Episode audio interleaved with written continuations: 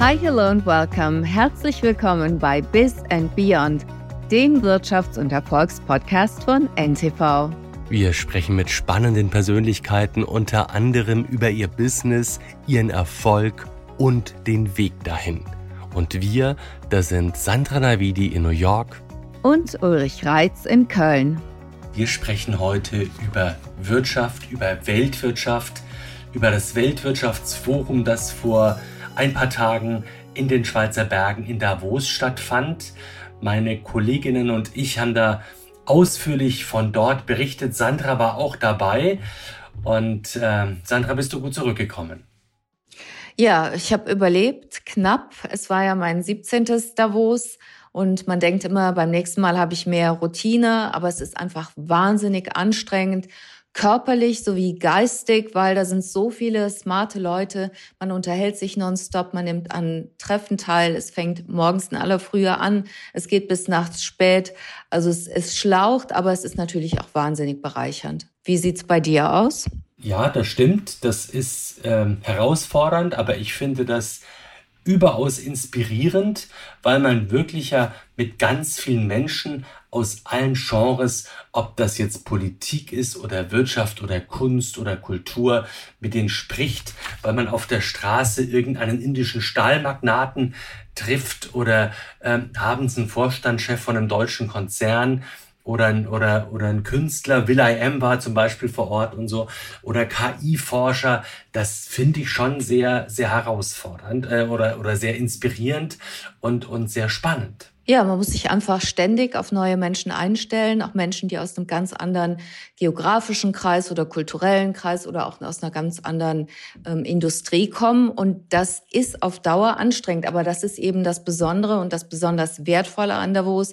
Man sagt ja immer, also drei Tage Davos sparen einem drei Monate Reisezeit, weil man in dieser Kürze der Zeit so viele Menschen treffen kann. Jetzt hast du Fotos gepostet von so einem tollen Chalet. Das war, glaube ich, ein Schlösschen ich hatte so ein, ich war in so einem Gasthaus über Nacht, äh, war auch war auch nett, aber äh, du hast da ganz opulent gewohnt. Wie kamst du denn dazu eigentlich? Ist das bezahlbar?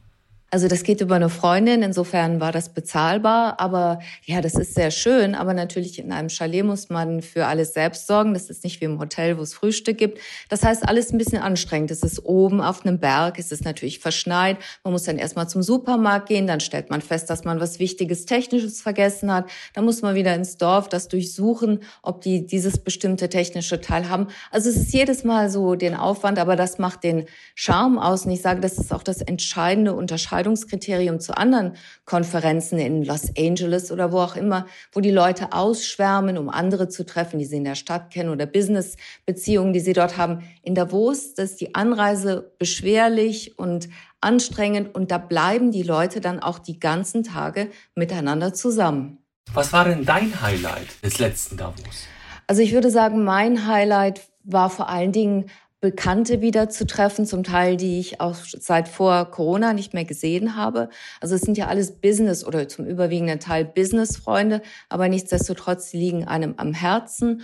Und dann habe ich sehr viele oder einige sehr junge, engagierte ukrainische Parlamentarier kennengelernt, die jetzt schon für den Aufbau ihres Landes werben und auch für die Wirtschaft ihres Landes und zu sehen, wie die unter den schwersten Bedingungen, wie engagiert und motiviert die sind, ähm, wie gesagt, sehr jung auch, das fand ich schon imponierend. Was war denn deine spannendste Begegnung? Da gab es eine ganze Reihe. Ich habe unter anderem äh, so, so ein Abendessen gehabt mit Kardinal Turks aus dem Vatikan, der ist aus Ghana und mit dem Münchner Kardinal Marx.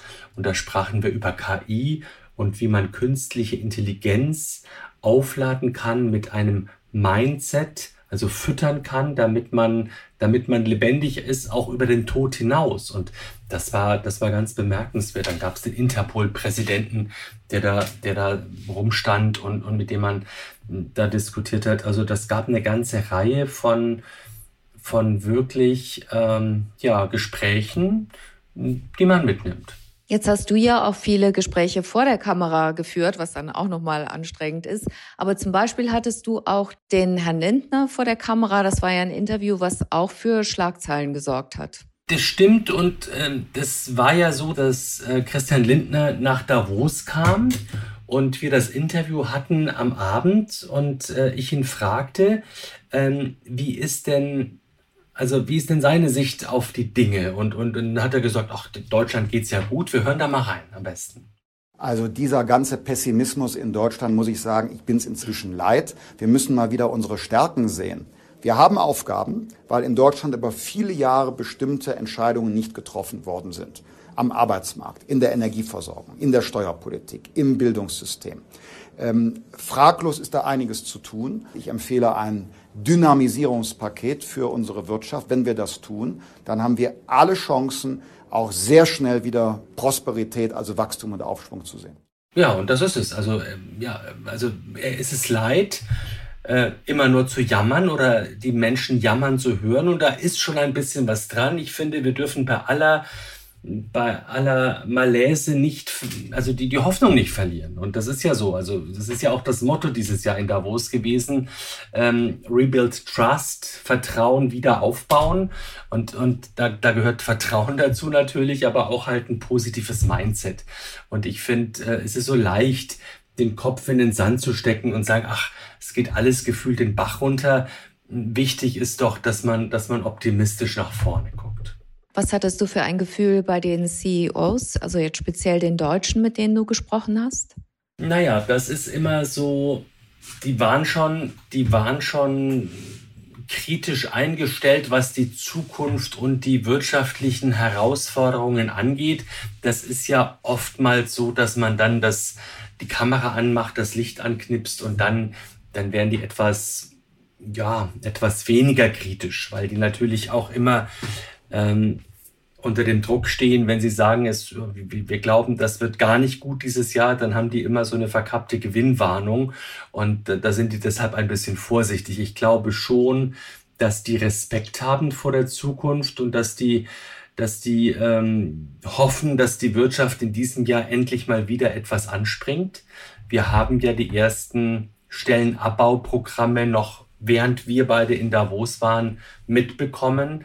Und ähm, da gibt es genug Experten, die sagen, ähm, wenn, das nicht, wenn sich das nicht ändert, die wirtschaftliche Entwicklung, dann werden da möglicherweise noch weitere Unternehmen folgen, die Stellen streichen. Eine Beobachtung von mir, dass sich viele CEOs, und das, da zähle ich amerikanische auch mit zu, die sich öffentlich doch sehr anders zum Teil äh, geben in ihren Antworten, als sie das im privaten Bereich, also wie sagt man, inoffiziell kommunizieren. Also sehe ich auch ganz stark bei Donald Trump. Diejenigen, die ihn überhaupt nicht leiden können, die nichts von ihm halten, die hoffen, dass er nicht nochmal drankommt. Und jetzt auch in Davos, die offiziell leise Töne anschlagen, weil sie sich schon mal präventiell oder präventiv gutstellen möchten mit einer zukünftigen Regierung Trump. Aber was würdest du auch sagen, Leute, äh, wenn die dich fragen, wenn du jetzt einen, einen, Blick durchs Schlüsselloch gibst, wie sind die CEOs anders, wenn du die abends auf einer Party triffst? Viele kennen wir ja auch schon seit vielen Jahren, also sind ein bisschen vertraut mit ihnen. Aber so grundsätzlich, die Zuhörer, die kennen ja die meisten dann aus dem Fernsehen, wie sie steif und förmlich im Anzug referieren. Ja, so viel anders ist das nicht, weil wenn man die Punkte anspricht, dann äh, kann man die ja relativ schnell festnageln. Also wenn, wenn jetzt jemand sagen würde, der große, erkennbar große Probleme hat mit seiner Unternehmung und der malt die Welt rosarot, dann, dann würden wir ja sofort sagen, nee, sieht doch aber so und so aus, was erzählen sie eigentlich? Also die sind schon, die sind schon um Glaubwürdigkeit bemüht, ähm, sind halt möglicherweise ein bisschen konkreter, wenn die Kamera nicht dabei ist, aber so 180 Grad Wendungen, habe ich da lange nicht gesehen. Und es ist so, klar, das ist bei Trump so, das ist bei deutschen Politikern so. Ähm, die wissen alle nicht, mit welchen politischen Entscheidern sie künftig verhandeln müssen, wenn eine Wahl ist, wer die Rahmenbedingungen setzt, die politischen. Und insofern sind sie diplomatisch. Das ist, glaube ich, ganz normal. Das werden wir wahrscheinlich auch. Ja, also ich richte mein Augenmerk eher immer so auf das makroökonomische und geopolitische und politische Ansichten sind subjektiv und da sind natürlich auch gerade die Amerikaner sehr vorsichtig, was sie äußern in der Öffentlichkeit. Aber zum Beispiel ein Beispiel ist Jamie Dimon, der Chef von JP Morgan, der privat nicht viel von Donald Trump hält und sich auch immer kritisch geäußert hat. Und er hat ein viel beachtetes Interview auf CNBC gegeben, wo er gesagt hat, Leute, wir müssen auch die Magerleute an Bord nehmen und nicht jeder Magervertreter ist schlecht. Und also hat er auch versucht, so diplomatische Töne anzuschlagen. Das war schon interessant. Das stimmt, aber weißt du, da, ich kam da in so einen Raum, da war, da war der ukrainische Präsident Zelensky zum Beispiel drin gesessen und dann wurde der auch gefragt, was halten Sie denn davon, was hatten das für Konsequenzen, wenn der Trump in Amerika wieder Präsident werden sollte? Und dann sagte der da auch, also ja, wir verhandeln mit jedem, wir, wir, wir pflegen mit jedem diplomatische Kontakte und wir haben immer das Vertrauen, dass wir auch mit einem Trump gut äh, kooperieren können. Also äh, der wäre ja mit dem Klammerbeutel gepudert, wenn er wenn er sich da von sich aus die Brücken einreißt. Also insofern ist diese Diplomatie in wirtschaftlicher, auch, aber auch in, in, in politischer Hinsicht, die ist, glaube ich, ja immer da. Jetzt habt ihr ja auch eine Talkshow veranstaltet dort in Davos und zwar live. Ich durfte auch dabei sein und vor allen Dingen durfte ich mich auch äh, von der Kulisse äh, selbst äh, ein Bild machen, wie kompliziert das ist, wie wahnsinnig viel Aufwand so eine TV-Produktion. Kannst du mal ein bisschen davon erzählen, dass man sich eine Vorstellung macht, wie das so hinter den Kulissen aussieht? Also grundsätzlich machen wir in Davos immer großes Wirtschaftsprogramm. Wir fangen einen Tag vorher an und äh, wenn die ersten Fahnen am Kongresszentrum eingeholt werden, eingeflaggt werden, dann, dann bauen wir langsam ab. Und äh, meine Kolleginnen, die Isabel Körner und die Frau Holzmeier, die waren mit dabei, gemeinsam mit einem tollen Kamera- und Produktionsteam. Und da haben wir, da geben wir jedes Jahr wirklich Vollgas und versuchen, die wichtigsten Menschen zu treffen, zu befragen und den Menschen am Zuschauer, äh, am Fernsehen und, und online quasi einen Überblick zu geben, was in Davos gesprochen wird. Und dieses Jahr haben wir in der Tat zum ersten Mal den NTV Wirtschaftstalk live aus Davos produziert und gesendet. Und das ist genauso wie die andere tagesaktuelle Produktion immer ein Teamwork.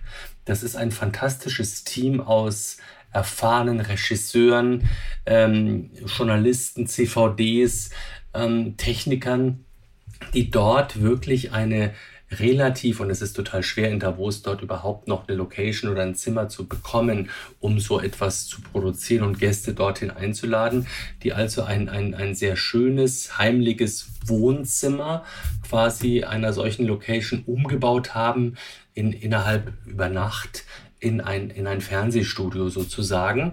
Das war ein ganz spannendes Gespräch, das war Teamwork, das hat geklappt wie am Schnürchen ähm, wir mussten den Kamin richtig anheizen, weil durch die Balkontür, die in, in, der Produktion nicht zu sehen war, gingen die ganzen Kabel rein. Deshalb war so heiß. Du hattest das Pech, dass du direkt vor dem Kamin gesessen bist. Und deshalb wurde es besonders warm. Aber ähm, das, das, war, das war wirklich Teamwork. Das haben wir zum ersten Mal gemacht und das war toll. Ich hoffe, dass wir das im nächsten Jahr wieder machen. Äh, es war der Bundesbankpräsident dabei, der zum Beispiel was sagte, äh, über die Inflationsentwicklung, was ich ganz spannend fand. Wir hören uns mal an. Also zunächst mal haben viele Menschen darunter gelitten, dass die Teuerungsraten so hoch waren und nach wie vor noch hoch sind. Also wir sind noch nicht bei den zwei Prozent, die wir anstreben. Die letzten Inflationsraten Dezemberzahlen für Deutschland 3,8 Prozent. Das heißt, da ist noch eine Wegstrecke zu gehen. Das heißt, die Zinsen, die wir jetzt erreicht haben, sind aus meiner Sicht angemessen, um mittelfristig das Inflationsziel von 2% zu erreichen. Und dann wären wir wieder beim Thema Spekulation. Wir müssen die Datenlage abwarten. Und ähm, ich hatte es an anderer Stelle schon gesagt, die, die Spekulation, wann möglicherweise die Zinsen gesenkt werden könnten, das kommt aus meiner Sicht zu früh. Das klingt aber nicht so, als wenn das im laufenden Jahr passiert vor dem aktuellen Hintergrund der Entwicklung. Da wären wir ja fast schon wieder bei der Spekula ja, Spekulation. Meine, wenn Sie sagen, ab 2025 also, ist das ja auch noch. All das, was wir derzeit sehen, äh, weist darauf hin, dass wir Richtung 2% irgendwann in 2025 kommen werden. Aber wie gesagt, wir müssen schauen, wie sich beispielsweise die Löhne entwickeln, äh, wie sich beispielsweise die Lebensmittelpreise entwickeln. Wir haben nach wie vor eine sehr hohe Kerninflation in Europa, in Deutschland. Und da ist es wirklich gut, darauf zu warten, auf die Daten. Äh, und dann werden wir im EZB-Rat entscheiden, wie es zinspolitisch weitergeht. Das ist so, durch Inflation haben wir viel Kaufkraft, viel Wohlstand, äh, Wohlfahrtsverluste quasi erlitten und, und Wohlstand verloren. Wann holen wir das wieder auf? Ist das überhaupt nochmal aufzuholen oder haben wir die besten Zeiten gesehen? Also ich denke, die besten Zeiten, ähm, die haben wir sicherlich nicht gesehen. Ich bin sehr optimistisch, dass wir wieder, wenn wir uns den wirtschaftlichen Ausblick anschauen, es wird zwar für Deutschland 2024 sicherlich ein Jahr des Übergangs sein mit nach wie vor schwachen Wachstumsraten, aber es geht ab der zweiten Jahreshälfte wieder nach oben. Äh, die, die hohen Lohnabschlüsse werden sicherlich den privaten Konsum anschieben. Und ab 2025 bin ich zuversichtlicher. Aber natürlich Ceteris Paribus heißt das nur, wenn die Rahmenbedingungen so bleiben, wie sie sind. Das was heißt, könnte da, was könnte ja, die ganzen laufen? geopolitischen Themen, die uns alle Sorge machen, was in Middle East äh, passiert, ähm, was in der Ukraine passiert, alle diese Konflikte, äh, die zum Teil ganz schrecklichen Ursprung sind, der schreckliche russische Angriffskrieg gegen die Ukraine, die Terrorangriffe der Hamas in Israel, alles Themen, die natürlich die Märkte belasten. Und ähm, an der Stelle können wir alle nur hoffen, dass 2024 ein friedlicheres Jahr wird. Das heißt, wenn die Kriege sich nicht ausweiten, weitere Konflikte nicht eintreten, erleben wir in 2024 trotzdem noch eine raue See. Es ist eine raue See und äh, sicherlich, und das ist auch ein Motto hier in Davos, Vertrauen, Vertrauen bilden. Vertrauen schaffen. Äh, Vertrauen schaffen. Das ist ein ganz wichtiges Thema, oft kolossal unterschätzt, gerade für Finanzmärkte, für wirtschaftliches Tun. Wer investiert, benötigt Vertrauen in die Verlässlichkeit der Rahmenbedingungen. Und da gibt es noch eine Menge zu tun. Wenn Sie hier mit ähm, Gesprächspartnern diskret reden, wie ist die Stimmung? Haben die eher die Risiken oder eher die Zuversicht äh, auf dem Schirm? Also ich denke, die, die Stimmung, und das werden sicherlich auch die Kolleginnen und Kollegen hier in der Runde bestehen können, die ist, die ist sehr gemischt. Es gibt sicherlich viele Sorgen, gerade wenn es an die geopolitischen Themen gibt, aber es gibt auch viele Chancen. Wir haben KI angesprochen. Ähm, und es sind ja Menschen hier, die etwas bewegen wollen. Mhm. Die wollen die Welt voranbringen zum Guten. Und insofern ist Davos auch für mich immer so ein Ort der Inspiration, wo man neue Ideen bekommt, neue Einsichten. Und äh, mich nimmt es eher positiv mit. Ähm, und ich gehe hier sicherlich nicht äh, negativer zurück nach Frankfurt, als ich hierher gekommen bin. Wie hast du es empfunden, Sandra? Du warst mit dabei. Du warst in der Talkrunde mit dabei.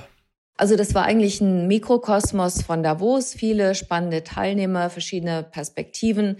Und wie du bereits sagtest, Herr Dr. Nagel und ich, wir saßen vor dem, vor dem Kamin und waren nach der Sendung halb gar.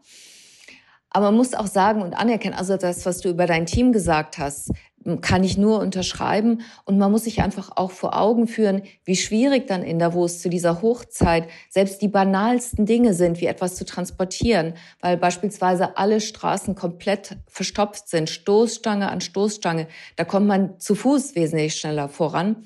Also es ist schon alles äh, beschwerlich auch, aber das habt ihr toll gemacht, wie jedes Jahr. Ja, vielen Dank, gebe ich gerne weiter. Ich meine, das ist wirklich ein Wahnsinn. Ich habe ja bei, einer, bei einem solchen Gespräch, bei so einer Talkrunde, hat man Moderationskarten mit Stichpunkten drauf.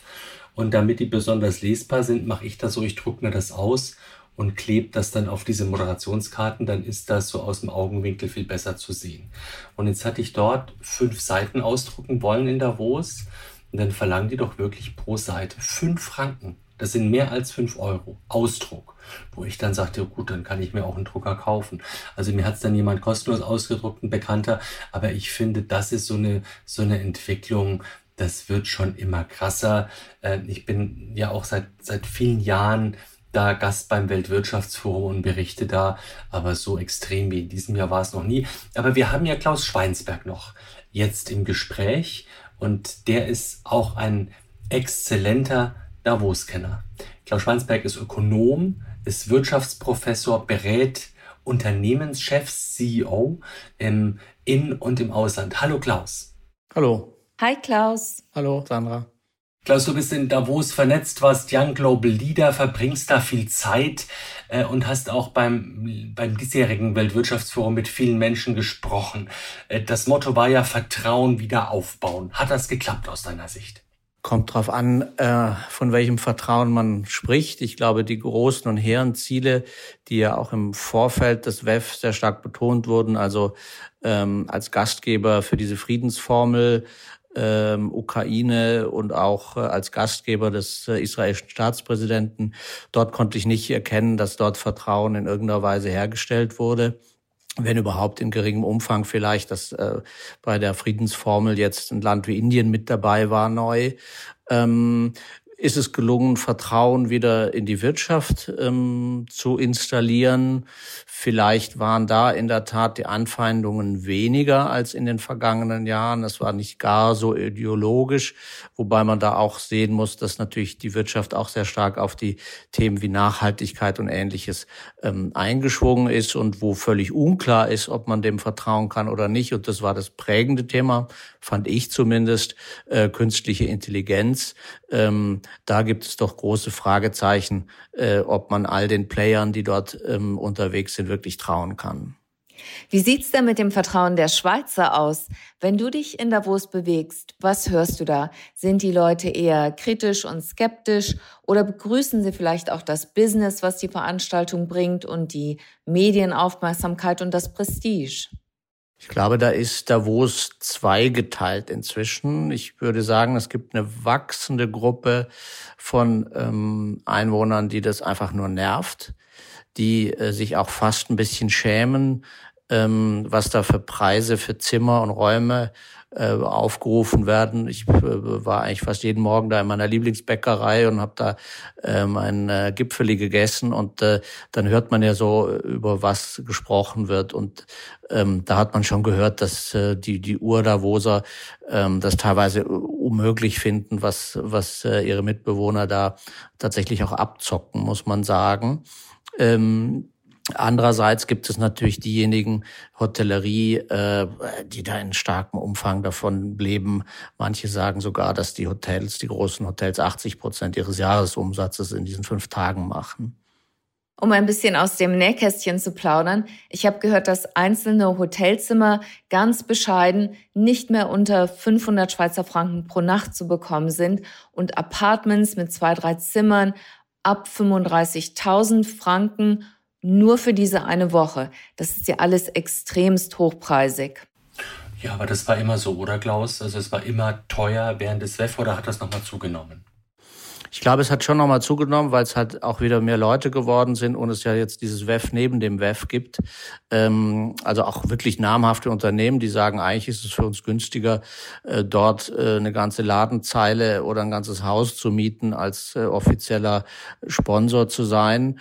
Und ähm, Sandra, ja, also ich hatte auch ähm, zwei Gäste bei, ein, bei einer Veranstaltung bei mir zu Hause, die also wirklich für ein, ein lausiges Apartment 50.000 Schweizer Franken in der Woche bezahlt haben.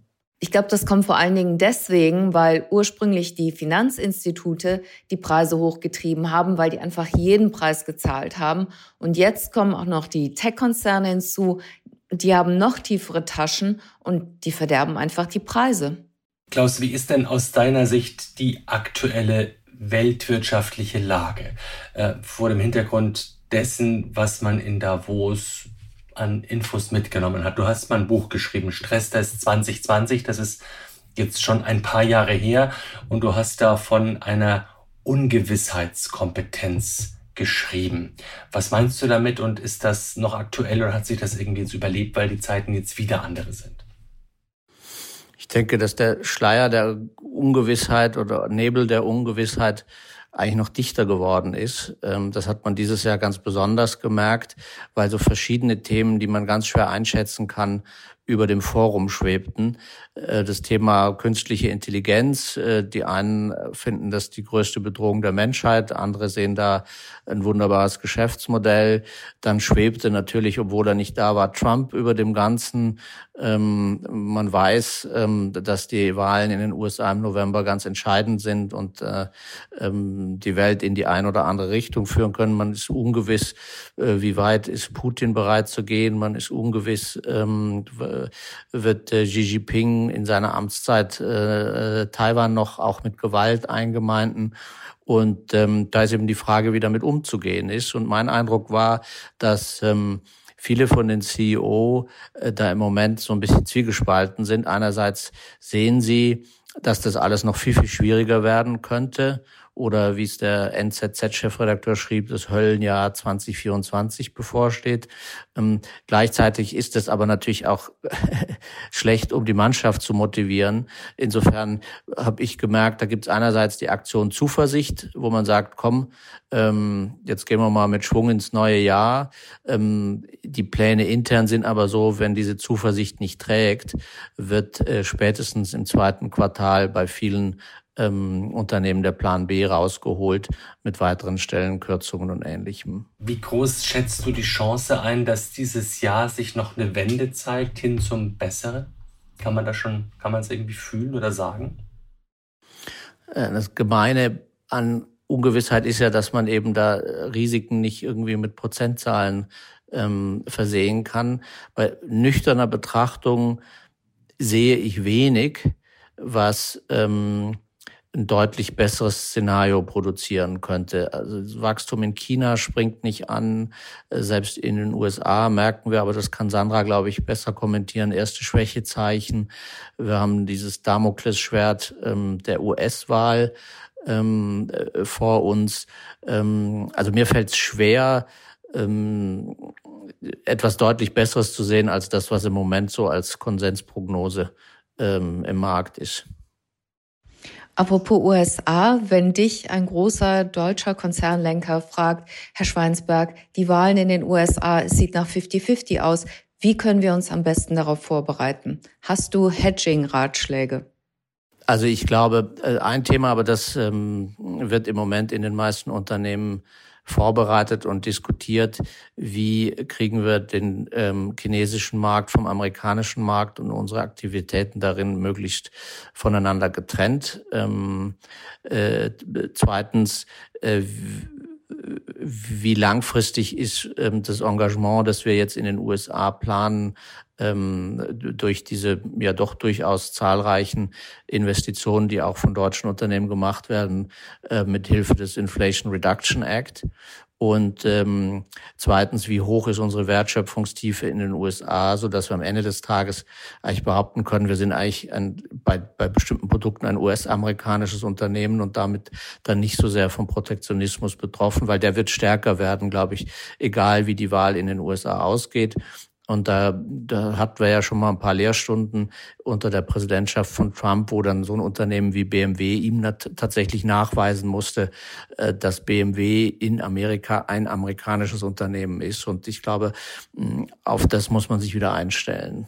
Aber es war in Davos so, als er da mal da war, haben sich die ganzen oder die eingeladenen Konzernlenker um ihn versammelt aber so ein Bild äh, wird dir wahrscheinlich wieder um die Welt gehen, wenn er Präsident würde und wieder nach Davos kommt. Oder glaubst du, dass da so ein, so ein Stimmungsumschwung eingesetzt hat? Ja, wir alle drei erinnern uns ja an diesen, diesen legendären Auftritt, als er da kurzfristig abends äh, CEOs einbestellt hatte und der arme Joe Kaeser da als einer der ersten abgefragt wurde, äh, what äh, can you do for America? Äh, und die sich da wie die Schulbuben abfragen ließen. Und ich denke, das wird noch viel härter laufen, ähm, wenn der wieder US-Präsident wird, weil ob man jetzt ihn mag oder nicht, ähm, so ein Konzernlenker wird versuchen müssen, das Beste für sein Unternehmen und seine Aktionäre rauszuholen. Jetzt waren ja gefühlt die Deutschen beim diesjährigen Wirtschaftsgipfel, Weltwirtschaftsgipfel, gar nicht so präsent. Der Kanzler war nicht da und viele hielten sich so ein bisschen zurück. Ähm, sind wir da vielleicht zu bescheiden oder zu, zu wenig selbstbewusst, um unser Licht da in die, in die Weltöffentlichkeit zu tragen, um dort auch wirtschaftlich zu punkten? Das könnte eine Begründung sein. Die andere könnte sein, dass wir im Moment schlicht nichts Spannendes zu bieten haben. Ähm, die, ähm, wenn man mal guckt, äh, in diesem Bereich künstliche Intelligenz, gut, da wurde äh, bei jeder Veranstaltung irgendwie Aleph Alpha eingeladen und gezeigt, aber das ist dann auch schon eine der wenigen signifikanten Aktivitäten. Ähm, äh, Deutschland wurde in Davos als Problemfall gesehen und äh, an einem beim Abendessen brachte das eine Amerikanerin ganz äh, gut auf den Punkt, äh, als sie sagte, Germany somehow has to come up with a vision now. Und diese Vision ist nicht klar, äh, wenn man das zum Beispiel mal vergleicht äh, mit der Rede von Macron, der einfach sagte, ich war vor sechs Jahren da, da habe ich euch angekündigt, was ich mache. Heute bin ich da, um Rechenschaft abzulegen, äh, was wir gemacht haben. Und ich sage euch auch, was jetzt noch kommt. Das ist schon was anderes als so eine Rede, die äh, äh Kanzler Scholz letztes Jahr abgeliefert hat, die im Wesentlichen selbstverliebt und, und realitätsfremd war. Da können die Franzosen Vertrieb, aber sie haben auch was zu, zu vertreiben, das stimmt. Was ja so ein bisschen von der Agenda verschwunden ist, ist ESG, also alles, was mit Nachhaltigkeit zu tun hat. Das hat schlecht performt in den letzten Jahren und ist auch politisch jetzt bei der Zerrissenheit vor allen Dingen in den USA ins Fadenkreuz geraten. Siehst du auch in Deutschland, dass es immer mehr strittig wird und ist ja eigentlich jetzt ärgerlich, wo man alles dafür eingerichtet hat, äh, berichtsmäßig, personalmäßig, wird das immer mehr verschwinden jetzt? Ich glaube, da rächt sich wieder ähm, so eine deutsche Eigenschaft, dass wir äh, bei bestimmten Themen immer die die eifrigsten, die strebsamsten und genauesten sein wollen. Und ähm, das war auch beim Thema ESG so. Ich weiß, natürlich gelten in ganz Europa ungefähr die gleichen Regeln, die aus Brüssel kommen. Mit welcher Umsetzungsgeschwindigkeit und mit welcher Werf hm, das dann in den einzelnen Ländern gemacht wird, da kann man schon Fragezeichen dran setzen. Und ähm, gibt ja einige oder inzwischen viele ähm, im Unternehmerlager, die sagen, wir haben das viel zu weit getrieben und äh, die Proteste, die wir in Deutschland sehen, das sind nicht nur die Bauern, die machen es halt sehr sichtbar und öffentlich, ähm, gehen ja in die Richtung zu sagen, Freunde, es äh, überzieht es einfach nicht. Und ich glaube, dass in manchen Teilen es Deutschland überzogen hat ähm, und die Politik da jetzt auch gar nicht mehr so richtig rauskommt, weil man sich da natürlich als moralischer Oberlehrer ähm, hingestellt hat und gesagt, guckt mal her, äh, wie toll wir das in Deutschland machen. Und jetzt merkt man, dass ähm, die ganze Chose wahnsinnig viel Geld kostet. Ähm, also Steuergeld, ähm, gleichzeitig aber auch ähm, Opportunity Costs hat ähm, im Sinne von äh, Wachstumsschwäche. Politische Zerrissenheit war überhaupt eine Besorgnis bei den CEOs, habe ich so wahrgenommen. Auch in Deutschland das Erstarken der AfD. Muss man jetzt geopolitischer Analyst sein als, als Businessperson, um einen Businesskurs festlegen zu können. Und wie macht man das? Ist nochmal jetzt eine allgemeine Frage, aber bei dieser Ungewissheit, dann ist ja eigentlich jeder überfordert. Ich glaube, dass man sich als CEO einfach selber drum kümmern muss und sich selber ein Bild machen. Ich erinnere mich vor zwar zwölf Jahren, ähm, hatte ich ein Gespräch mit dem damaligen Chef der Münchner Sicherheitskonferenz, der sagte, Himmel nochmal, ich schicke da immer Einladungen raus an CEO und die schreiben mir immer, äh, kann leider nicht kommen, außerdem ich mache auch kein Rüstungsgeschäft. Um, um das geht's doch gar nicht. Ich will die da haben als Stakeholder, äh, weil die müssen doch wissen, was die großen außen- und sicherheitspolitischen Linien sind. So, und das hat sich deutlich gebessert. Mm, und ähm, da ist aber inzwischen, finde ich, da wo es gar kein so gutes Format mehr, um ähm, so Frühwarnindikatoren geopolitischer Natur zu bekommen, weil es eben in Davos immer noch darum geht, nicht darzustellen, was ist, sondern wie es sein sollte. Also das ist ja eine sehr normative Angelegenheit. Äh, heißt ja auch schon im Titel Improving the State of the World. Während ich sagen würde, die Sicherheitskonferenz ist Presenting the State of the World. Äh, teilweise auch in aller Brutalität und, und, und Unangenehmheit. Ähm, äh, auf deine Frage, Sandra, ja, ich, ich glaube, die, die müssen selber schon ähm, sich ein Gefühl bilden, wo könnte das hingehen in den USA, wo könnte das hingehen in Europa, wie ernst zu nehmen sind diese äh, Rechtstendenzen in Deutschland, ähm, was läuft da eigentlich in China? Und dafür muss man da auch hinfahren, weil ich höre jetzt von vielen CEO, die sagen, hm, war jetzt in China und eigentlich ist es dort ganz anders, ähm, als wir hier das jeden Tag irgendwie dargestellt bekommen. Wie denn? Ja, dass ähm, selbst ähm, Amerikaner oder Expats, die dort leben, sagen, und das ist jetzt super politisch äh, korrekt und ich, ich mache mir die Meinung nicht zu eigen, sagen, also dieses, dieser Überwachungsstaat und diese Gängelung, die es da anscheinend gibt, die betrifft mich eigentlich nicht. Ich habe eigentlich persönlich nur die Vorteile. Ich kann da abends äh, spät durch die Straßen gehen, da überfällt mich keiner. Die Dinge funktionieren. Ähm, ähm, ich werde auch freundlich behandelt. Ähm, nochmal, ich mache mir das nicht zu eigen, aber ähm, es kann sein, dass sozusagen der, der, der private Nutzen für viele aus so einem System wie dort ähm, sozusagen den, den, den, den, den, den, den öffentlichen Schaden oder das öffentliche Problem so ein bisschen in den Hintergrund treten lässt. Und es ist auch nicht so, dass alle Industrien dort aus dem Land getrieben werden. Es gibt bestimmte Industrien, wo China inzwischen so weit ist und das selber kann, wo die tatsächlich massiv ähm, dann die westlichen Player da behindern ähm, während es andere ähm, Industrien gibt, wo die Händering noch auf ähm, Hersteller aus Europa ähm, angewiesen sind äh, und die nach wie vor charmieren. Jetzt sagt man ja manchmal, China ist so ein Standortrisiko für wirtschaftliche Unternehmungen, weil man nicht weiß, was die Chinesen, ähm, ja, wie die weiter vorgehen. Aber ist es nicht inzwischen schon fast so, dass Europa das Standortrisiko ist? Weil sich hier so wenig tut? Es sind wahrscheinlich unterschiedliche Risiken, die wir haben, aber mh, hm, dass ähm, Europa wahrscheinlich am wenigsten klar positioniert ist und in seiner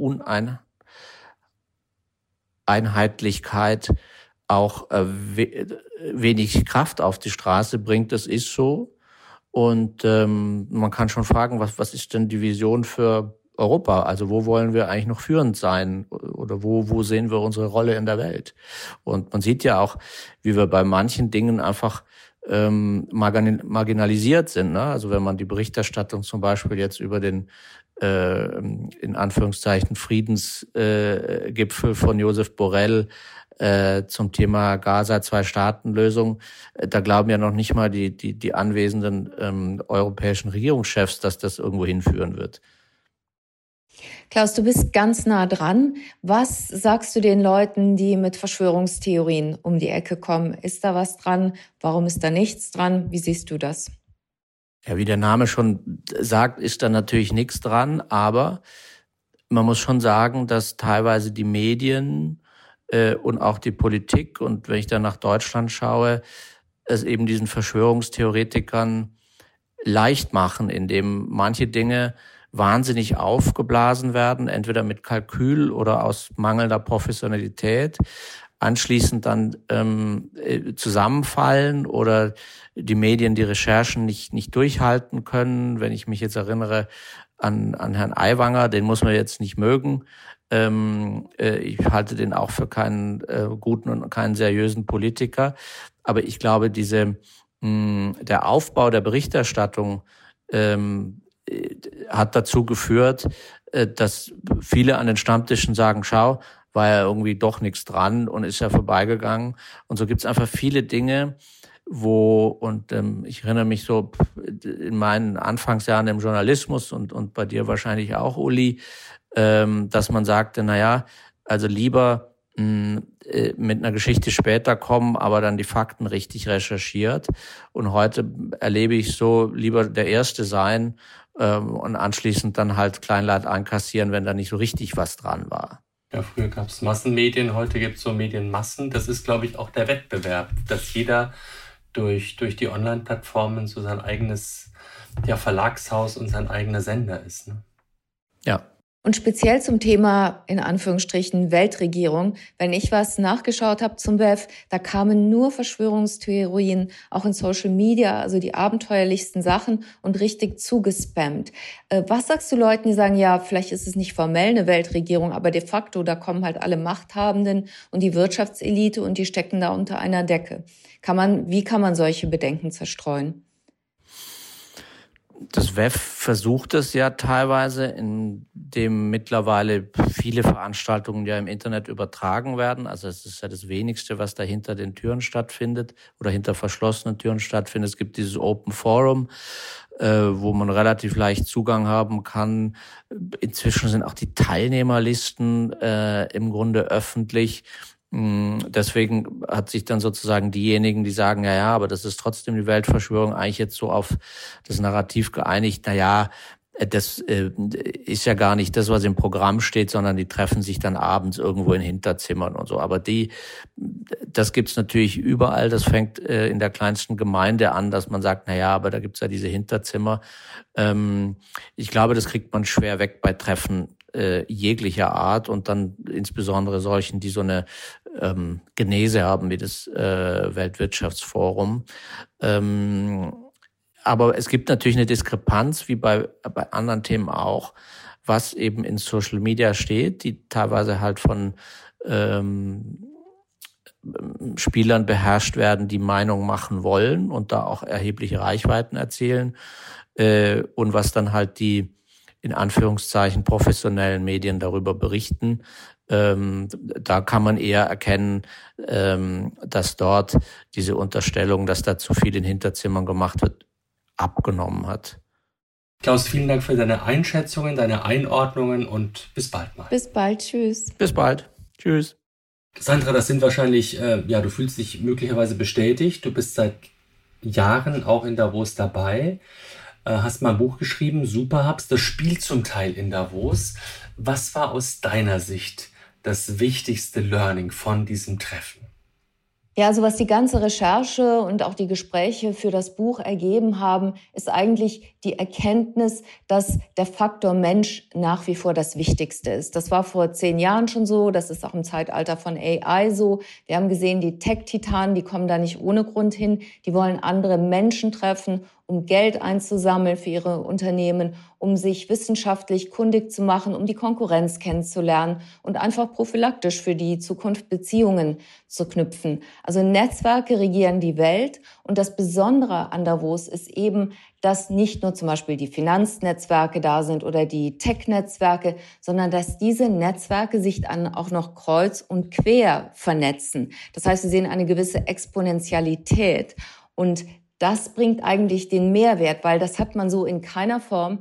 Viele Konferenzen auf der Welt haben gesagt, oh, wir wollen das neue Davos werden, das Davos der Tech-Welt oder das Davos von Asien.